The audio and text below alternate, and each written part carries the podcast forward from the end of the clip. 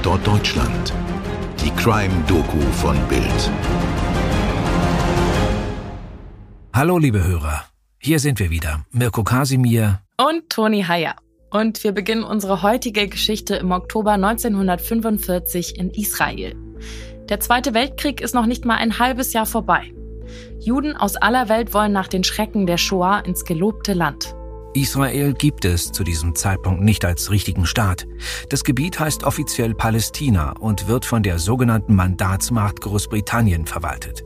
Wer sich hier niederlassen will, muss sich das von den Engländern genehmigen lassen.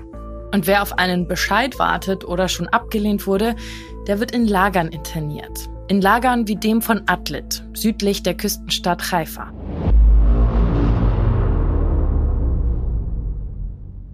Das Gelände ist mit einem Stacheldrahtzaun umgeben und mit Wachtürmen geschützt.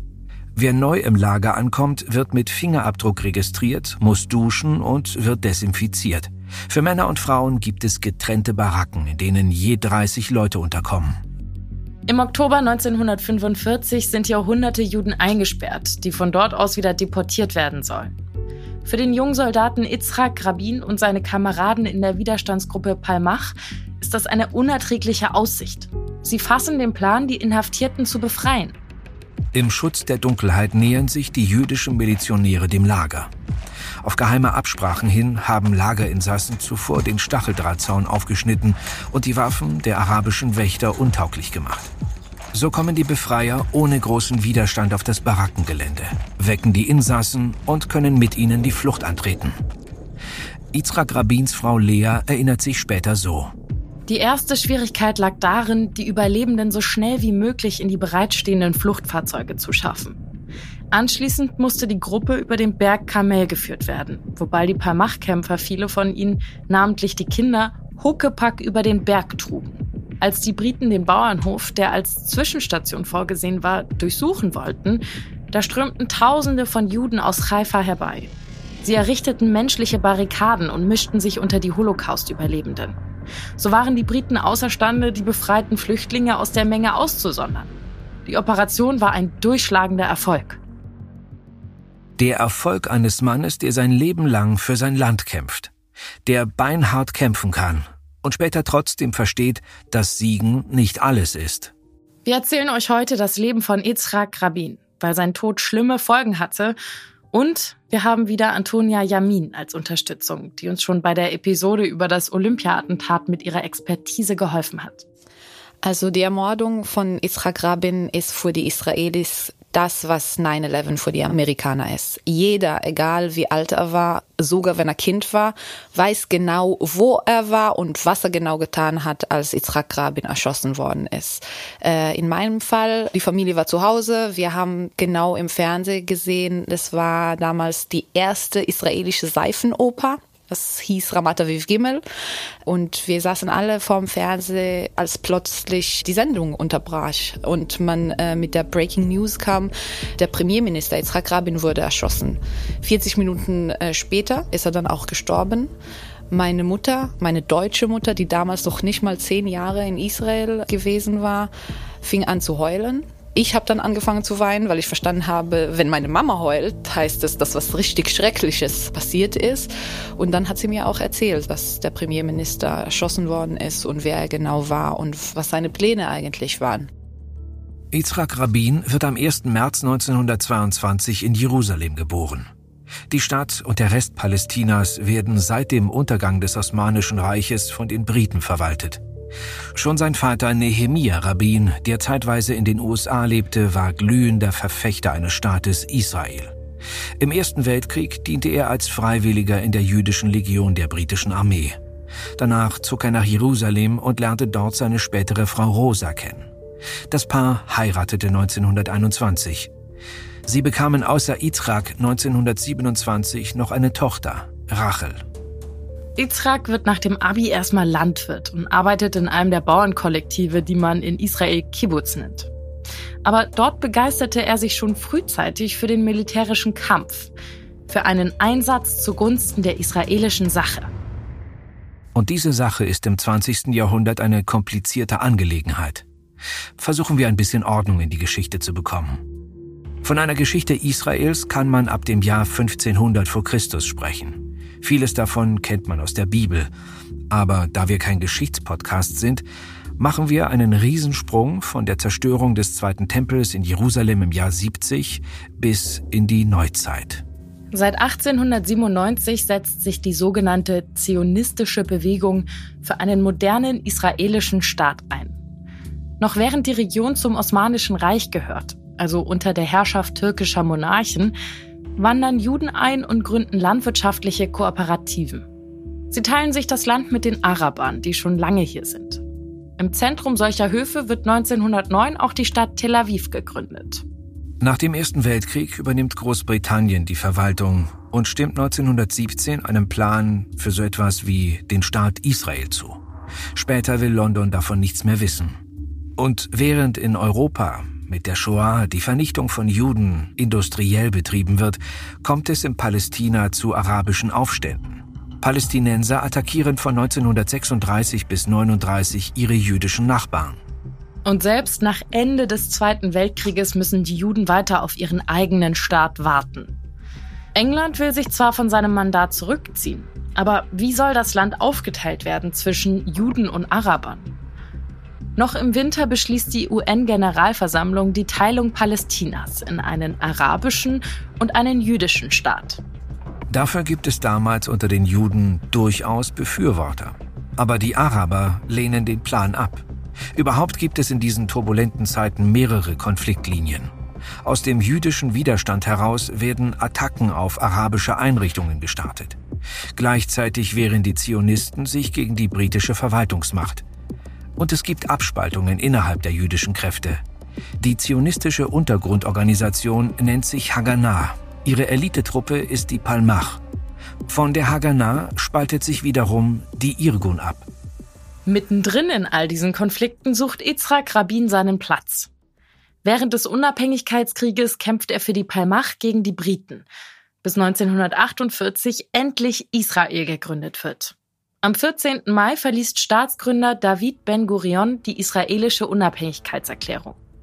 Und noch in derselben Nacht erklären Ägypten, Saudi-Arabien, Jordanien, Libanon, Irak und Syrien Israel den Krieg. Militärisch aber siegt das neue kleine Land recht deutlich.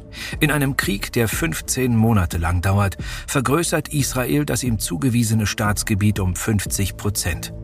Nach diesem Sieg aber verschärft sich die Spaltung innerhalb der Juden. Die Haganah versenkt ein Schiff mit Waffen an Bord, das für die abtrünnigen Irgun auf dem Weg ist. Kaum gegründet steht das Land am Rande eines Bürgerkriegs. Yitzhak Rabin übersteht alle Krisen dieser Zeit und macht schließlich Karriere in der neu gegründeten Armee Israels. Außerdem gründet er eine Familie mit seiner Ehefrau Lea.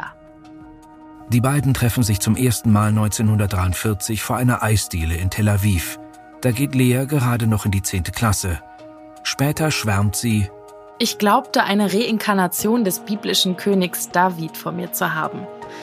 Allerdings war sein Haar kastanienbraun und seine Augen waren graugrün und unglaublich strahlend. Am meisten aber beeindruckte mich, dass er das typische Verhalten eines Palmach-Kämpfers zeigte.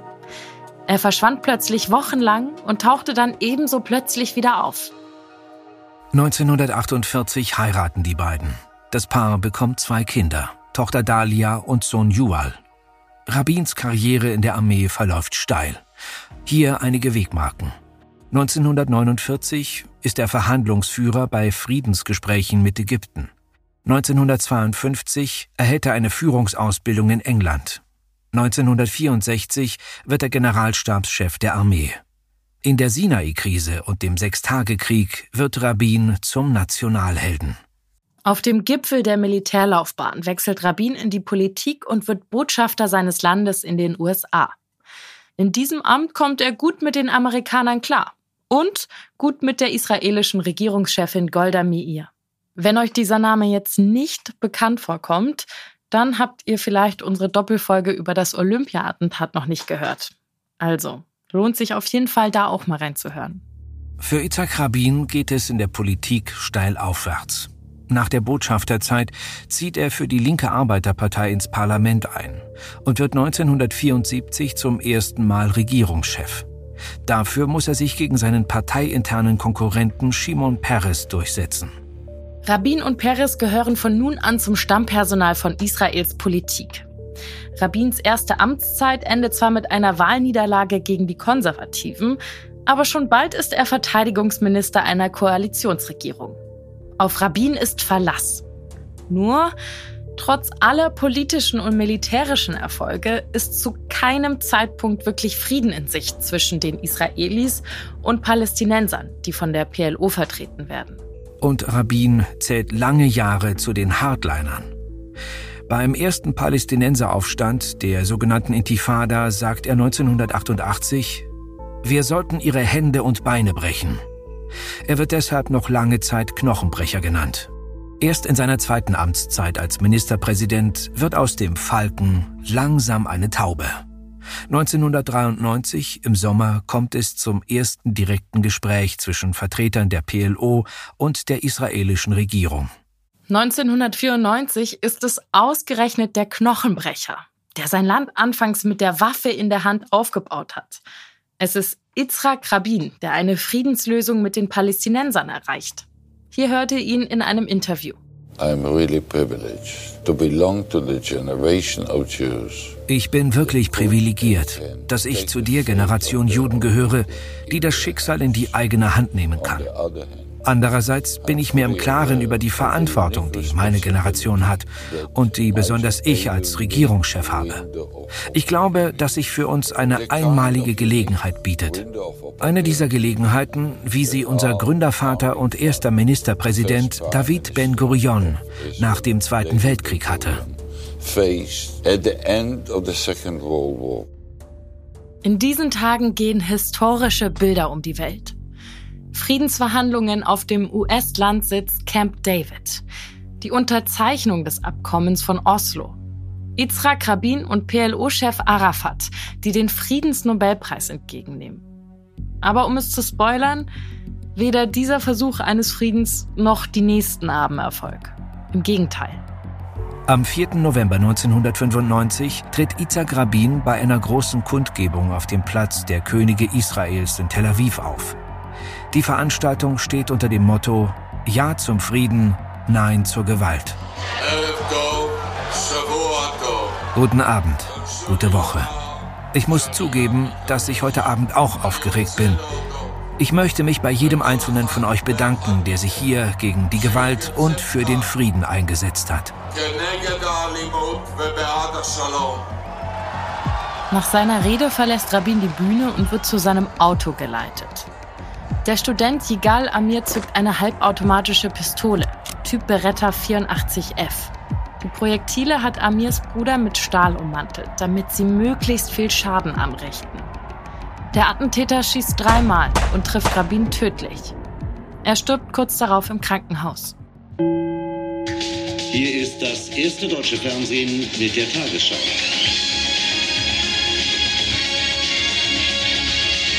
Guten Abend, meine Damen und Herren. Israel trauert um Yitzhak Rabin. Der Ministerpräsident ist gestern Abend auf einer Kundgebung in Tel Aviv von einem fanatischen jungen Juden mit mehreren Schüssen tödlich verletzt worden. Amir wird noch am Schauplatz des Verbrechens verhaftet. Am 27. März 1996 verurteilt ihn das Bezirksgericht Tel Aviv-Jaffa zu einer lebenslangen Freiheitsstrafe wegen Mordes.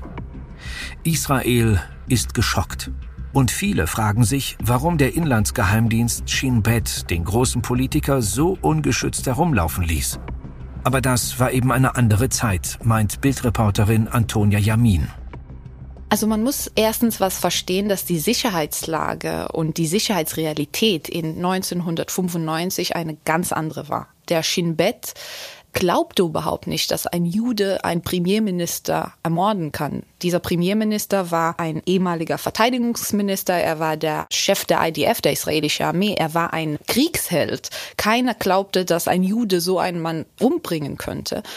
Und damals war es so, dass es keine sterile Zone gab um den Premierminister. Quasi jeder von der Bevölkerung, wenn er möchte, konnte ihm eine Ohrfeige geben. Der hatte einfach ein paar Security-Männer um sich herum. Und was Igal Amir gemacht hat, er kam mit einer Waffe zu dieser Veranstaltung in Tel Aviv, zu einem unkontrolliertes Gebiet. Keiner hat ihn kontrolliert. Man hat ihn dann einmal gefragt, wer er sei. Und er meinte, er ist der Fahrer von dem Sänger Aviv Geffen, der gerade auf der Bühne steht. Und keiner hat es hinterfragt. Und als dann die Veranstaltung vorbei war und Yitzhak Rabin ihn überholt hat, er die Waffe und hat ihn in den Rücken geschossen. Sowas konnte heute in Israel auf keinen Fall passieren. Also keiner von der Bevölkerung kann einfach an den Premierminister heran. Also heute gibt es eine sterile Zone, heute wird man kontrolliert, keiner kann mit einer Waffe überhaupt nah an den Premierminister. Und das hat sich alles geändert seitdem. Die Welt trauert um Yitzhak Rabin. Allen voran auch der damalige US-Präsident Clinton. For half a century, ein halbes Jahrhundert lang hat Isaac Rabin sein Land verteidigt. Heute hat er sein Leben geopfert, um ihm dauerhaften Frieden zu bringen.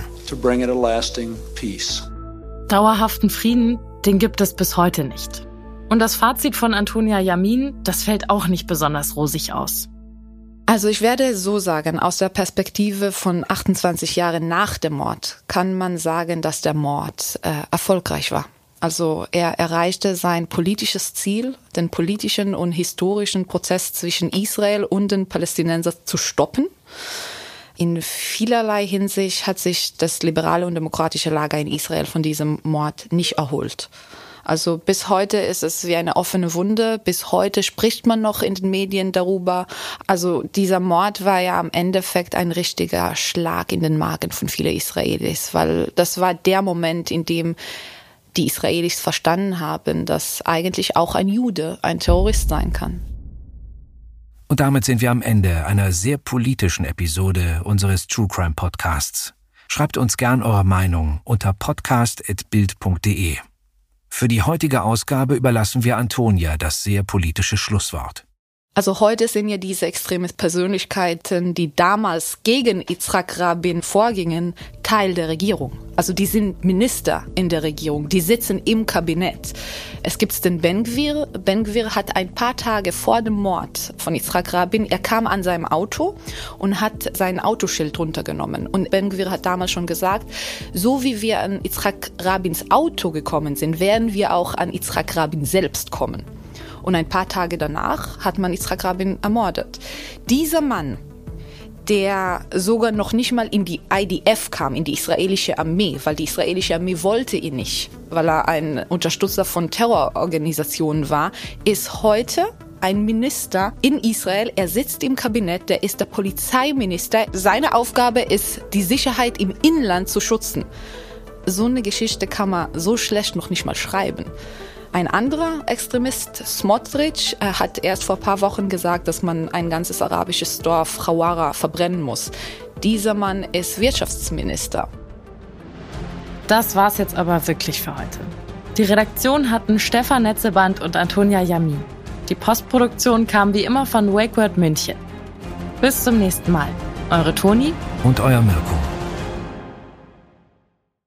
Dir hat diese Folge von Tatort Deutschland gefallen? Du bekommst von True Crime einfach nicht genug. Dann hör jetzt in unsere weiteren Folgen rein. Hier warten mehr als 200 spannende Fälle auf dich, wie das Verschwinden von Rebecca Reusch, der Prozess gegen O.J. Simpson oder die Entführung von Ursula Herrmann. Wir hören uns bei Tatort Deutschland.